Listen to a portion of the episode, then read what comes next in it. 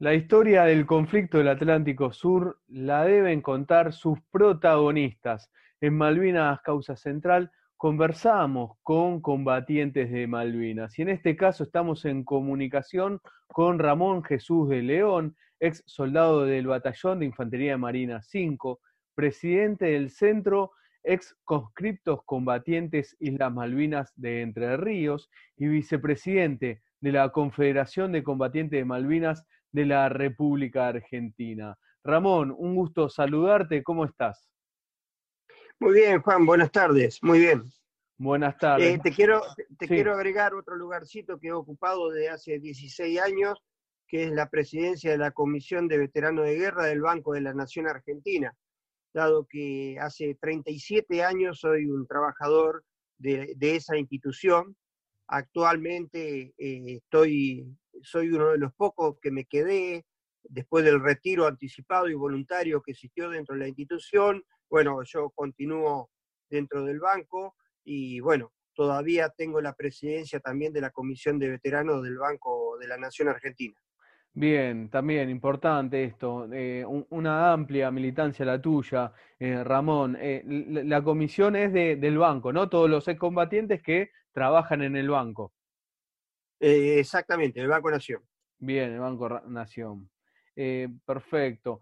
Ramón, si nos vamos, ya, además nos vamos a meter de, tema pleno en esto, también le cuento a todos y todas que están del otro lado, Ramón ha trabajado mucho con el Observatorio Malvinas en, distintos, em, en, distintos proyectos que ha realizado el Observatorio Malvinas, entre ellos uno muy importante es Combatientes, ¿sí? son, son capítulos donde ellos, los protagonistas, cuentan sus experiencias y distintos, eh, eh, también lo que fue post-conflicto, su, su, militancia y, cómo laburan. Eh, Ramón ha trabajado en varios otros proyectos del observatorio, así que es un amigo de, de la casa. Para los que no saben, quizás estén viendo por primera vez, Malvinas Causas Centrales, el programa de radio del Observatorio Malvinas de la Universidad Nacional de Lanús. Ramón, eh, si nos vamos a 1982, como decíamos en la presentación, ex soldado del Batallón de Infantería Marina 5. Estabas haciendo la colimba, la habías hecho el servicio militar obligatorio durante 1981. ¿Cómo, cómo te agarra vos el, el 2 de abril? El 2 de abril estaba ya vestido de civil, simplemente me faltaba el pasaje, o el vuelo para regresar a, eh, a Entre Ríos, que es el lugar donde yo vivo. En realidad venía hasta Buenos Aires y de ahí entrena a Entre Ríos y mi DNI firmado para tener la baja concretamente.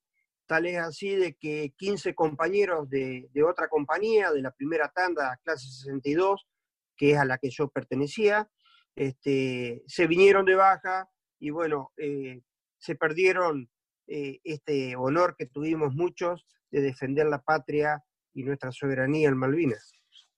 Es decir, ya estabas para, regresar a, Entre Ríos. Vos eras de Entre Ríos, ya, eh, digamos, siempre viviste ahí. Soy de Entre Ríos, sí, siempre viví acá.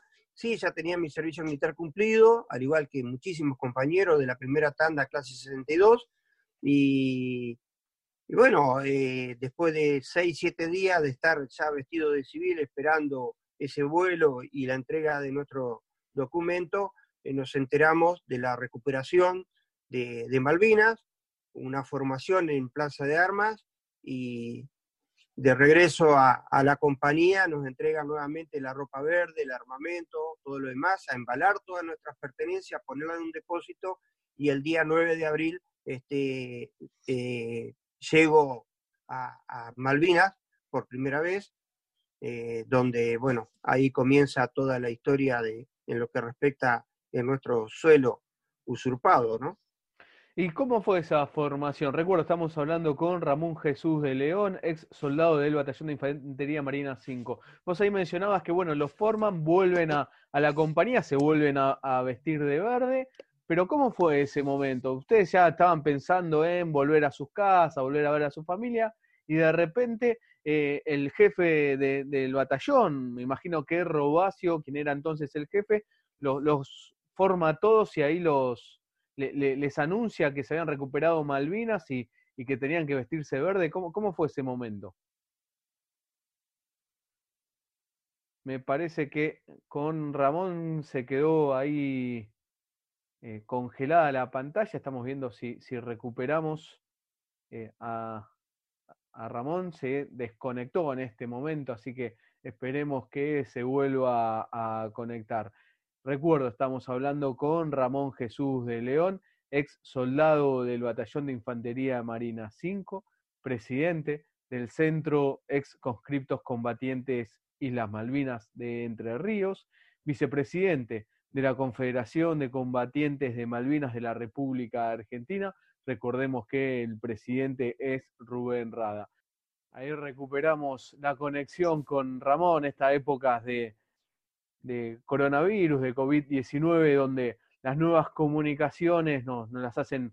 Nos hemos eh, profundizado e, en utilizar estas, estas aplicaciones. Ramón, antes era todo por teléfono, parecía mentira, estamos en el 2020, bueno, y ahora de repente toda la comunicación es a través de, de estas videollamados o llamados, estas aplicaciones nuevas.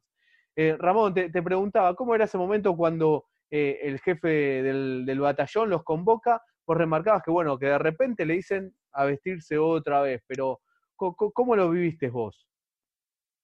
Eh, bueno, ya teníamos hecho la idea del regreso después de un año de estar en Río Grande, en Tierra del Fuego, haciendo el servicio militar.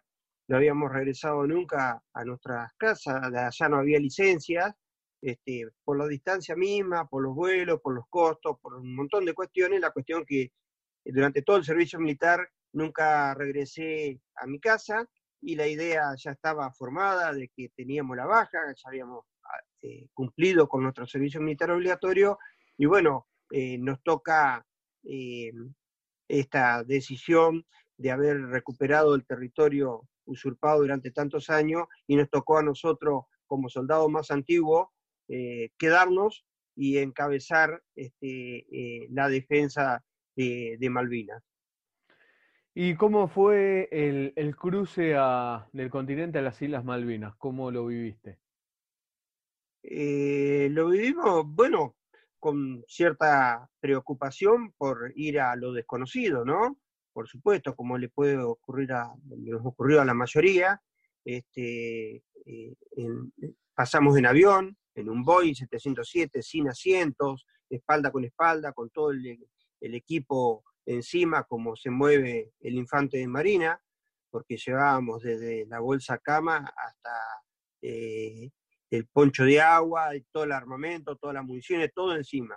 Así llegamos el día 9 eh, a, Puerto Argentino, donde permanecí aproximadamente yo creería que una semana, descargando pertrechos, alimentos, municiones. Este, dormíamos en ese primer galpón o hangar que fue bombardeado, que se ha visto en cientos de, fotos, eh, videos y demás. Ahí eh, dormíamos nosotros hasta que al séptimo día aproximadamente nos trasladan a nuestra compañía, compañía Obra, eh, hacia la base de Monte London donde comenzamos a hacer las primeras posiciones en ese lugar. Eh, después de una semana de estar eh, ubicándonos en el terreno, eh, con distintos lugares que nos asignaban nuestro, nuestro jefe en ese momento, nuevamente somos trasladados hacia un lugar que le llamaban el puesto comando, o sea, nuestra compañía era de 70 hombres, la compañía obra era muy chica, y fue asignado su, la responsabilidad de cuidar el puesto comando de las fuerzas, de las tres fuerzas, donde estaba ahí eh, al frente nuestro eh, Carlos Hugo Robacio, que era el jefe de, la unidad militar del BIN 5, eh, y estábamos muy cerca de, de, ese, de, ese lugar, ¿no? cerca de Puerto Argentino también. Así que ahí permanecí la mayor parte eh, del tiempo que me tocó estar en Malvinas. Posteriormente tuve una patrulla Firroy allá para el 10, el 11 de mayo, eh, en, esa fecha, y la recuerdo porque mi cumpleaños lo pasé en Firroy, yo cumplo año el 13 de mayo. Este, la pasé eh, con esos 15 soldados al, mando del teniente Vázquez, un, oficial que yo no conocía, sino que fue asignado a ese patrullaje y tuvimos aproximadamente cuatro días, el mismo 13 de mayo o el 14 de mayo, no recuerdo bien, eh, nos delataron la posición eh, los mismos Kelpers, porque ese, ese día a la tardecita se habían interferido dos las rover que venían desde Puerto Argentino hacia la estancia de Ferroy, la misión nuestra era proteger el puente que, unía la estancia con la, gran isla, y, era un puente muy importante y era existía la posibilidad de que el ingreso o el desembarco de las tropas se pudiese hacer por esa zona. Entonces, de existir el intento de tomar el puente o de cruzar el puente, nuestra misión era volarlo. Estaba dinamitado esa misma noche que pasan los Larrobe, como te decía, que son interceptados por nuestro jefe e interrogados a la gente que, que iban en los vehículos, este, nos bombardearon durante horas. Eh, y bueno, en ese intento y en ese bombardeo intentamos volar el puente, cosa que fracasamos, y nos ordenan la retirada del lugar bajo el bombardeo inglés y por suerte que no volamos ese puente porque estaríamos todos sepultados, ¿no? Tenía 10 veces más la carga que necesitaba para ser volado, o sea que íbamos a quedar bajo las piedras y, eh, que habíamos hecho volar nosotros mismos, ¿no? Así que el bombardeo naval hizo de que cortaran las distintas voladuras que teníamos, la manual tanto como la electrónica, entonces no tuvo éxito eh, la misión eh, y es así como esa noche se caminó alrededor de 25 kilómetros para llegar a las primeras líneas argentinas, que era una unidad militar de la provincia de Corrientes, a la cual, al no tener eh, los medios necesarios de comunicación para decir que éramos propia tropa, eh, ellos mismos nos recibieron a los tiros, ¿no? sin poder identificarlos, hasta que se aclaró, se pudo visualizar quiénes éramos los que estábamos al frente y, y poder acercarnos eh, hacia, hacia la tropa, propia tropa, que era esta unidad militar que te comentaba. ¿no? Estamos hablando con Ramón de León, ex soldado del Batallón de Infantería de Marina 5. Y esto eh, es importante, ¿no, Ramón? Esto que comentabas recién, que bueno, que el puente Fitzroy no lo pudieron eh, explotar, no lo pudieron cumplir con la misión, pero porque se habían cortado los cables a través del bombardeo británico. Em, y ahí cuando se produce el, regreso, ¿van nuevamente a, las posiciones que, estaban antes o ahí cuál es el rol que empezás a tomar? ¿De, qué fecha próxima estamos hablando? ¿Mediados de mayo? Eh, el, 13 de mayo lo pasé en, en y creo que el bombardeo eh, naval fue exactamente esa misma noche, ah. alrededor de las 10 de la noche. Eh, caminamos prácticamente toda la noche, donde el, oficial a cargo, este teniente Vázquez que yo te digo, quedó en, el terreno cubriendo a la patrulla para que se eh, pudiese desplegar y, al otro día él fue rescatado por un helicóptero, bueno, con todos los problemas que eso significa, que le amenazaban con consejo de guerra y un montón de cuestiones más por haber abandonado el, el puesto de combate, ¿no? Pero en realidad fue una situación bastante difícil. Eh, por suerte no tuvimos ninguna baja, más que la del oficial, eh, que se quedó con una torcedura de tobillo o algo así en el terreno, pero se quedó cubriéndonos, cubriendo nuestra retirada para que un cabo principal se hiciera cargo de la patrulla y nos sacara del lugar de fuego. Claro, en realidad se quedó cubriéndolo, esto es importante destacar, ¿no, Ramón? Porque eh, exactamente, parece que todos los oficiales, la desmalvinización establece que todos los oficiales eh, o no combatían o eran eh, los, torturadores de, ustedes, eso lo dice la desmalvinización, claramente, cuando hablamos con ustedes descubrimos que no, en este caso se quedó cubriéndolos en, bajo el bombardeo. Exactamente, este hombre después tuvo una acción destacada en otro en otro eh, puesto de combate, este, donde es reconocido, creo que es por la cuarta sesión, donde fue un hombre que realmente eh, luchó y demostró su hombría de bien y, hizo honor a, su uniforme, ¿no? Eh, lo encontré a los 20 años, después del combate en Malvina, siendo él en ese momento el comandante del Batallón 5 Infantería Marina, a 20 años de, de la guerra. No lo había visto nunca más. increíble lo que nos está contando Ramón Jesús de León, ex soldado del Batallón de Infantería de Marina 5. Y Ramón, ahí vuelven nuevamente a, las posiciones con el Batallón de Infantería Marina 5, y ahí cómo continúa tu, tu participación. Sí, ahí volvemos, eh, volvemos al lugar de, las posiciones que teníamos en, el puesto comando, eh, muy cerca de Puerto Argentino, y a los pocos días ya nos trasladan hacia Pony Pass, que es el lugar donde el que ha tenido la suerte o ha podido o ha querido ir a Malvinas, eh, hoy existe una cantera de donde sacan toda la brosa y toda la, piedra que necesita para hacer las rutas eh, dentro de las islas. Este, esa posición fue una de las últimas posiciones en, entrar en combate antes de la eh, finalización del mismo, ¿no? El, 13 a la noche fue uno de los combates más duros que, existieron, junto con Monte William, eh, junto con este, Mortero 81 de nuestra unidad militar, cañones 105, eh, bueno, a tal punto de que parte de nuestra compañía quedó bajo fuego propio, eh, la tropa inglesa nos sobrepasó la línea de fuego nuestro, pero bueno, fue realmente un combate muy, muy duro y fue donde la noche que murieron la mayor cantidad de compañeros de nuestra unidad militar, el BIN 5.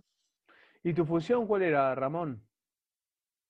Eh, yo era soldado, dragoneante, eh, jefe de pelotón, tenía tres compañeros que estaban conmigo, todos fusileros, o sea, nuestro armamento era, era el FAL y un FAP que teníamos, este, o sea, esos tres soldados estaban a cargo mío, pero bueno, en la noche del combate del, 13 a la noche, eh, en el repliegue, nosotros quedamos en, nuestra posición junto con otros compañeros de otro grupo, quienes se me unieron en la retirada eh, hacia, hacia el lugar del puesto comando. Nosotros buscamos ese lugar del puesto comando y ahí es donde Robacio intenta reagrupar al BIN 5 y ordenaba que nos dirigiéramos al Monte Dos Hermanas, para iniciar el contraataque que, él pedía hacer, este, que informaba a sus eh, superiores y que eh, recuerdo por ahí eh, algún mensaje de a través de, de, de, un comunicante nuestro, ¿no? Que todos se miraban, decía, este tipo está loco, está queriendo contraatacar. Eh, los oficiales, el segundo comandante, el suboficial mayor y todo lo demás, que no querían saber nada. Y, y Robacio nos decía, hijo, organicémonos que vamos a contraatacar, vayan hacia el monte dos hermanas. Cuando él pide la, autorización para hacerlo, le dice en uno de sus, de sus términos que usó, eh, saque a las ratas que tiene el pueblo y mándela a combatir.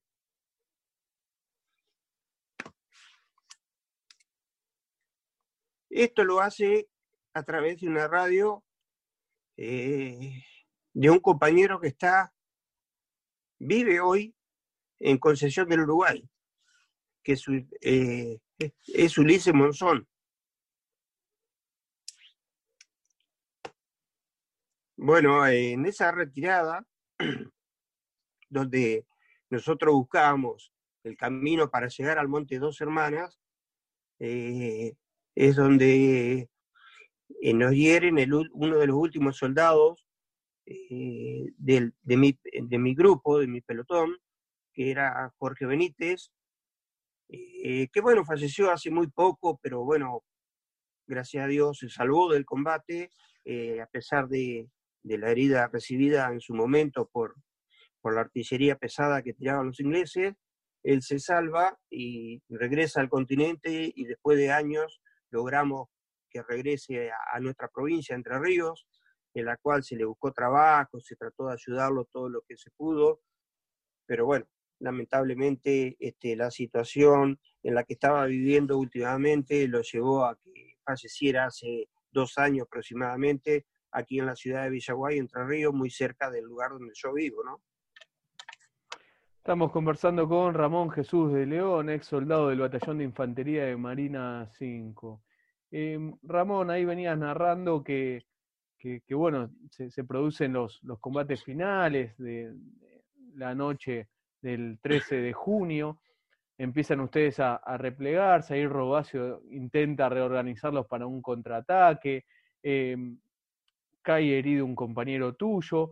¿Qué, qué pasa en todo, ese momento hasta que se da la orden del cese de combate?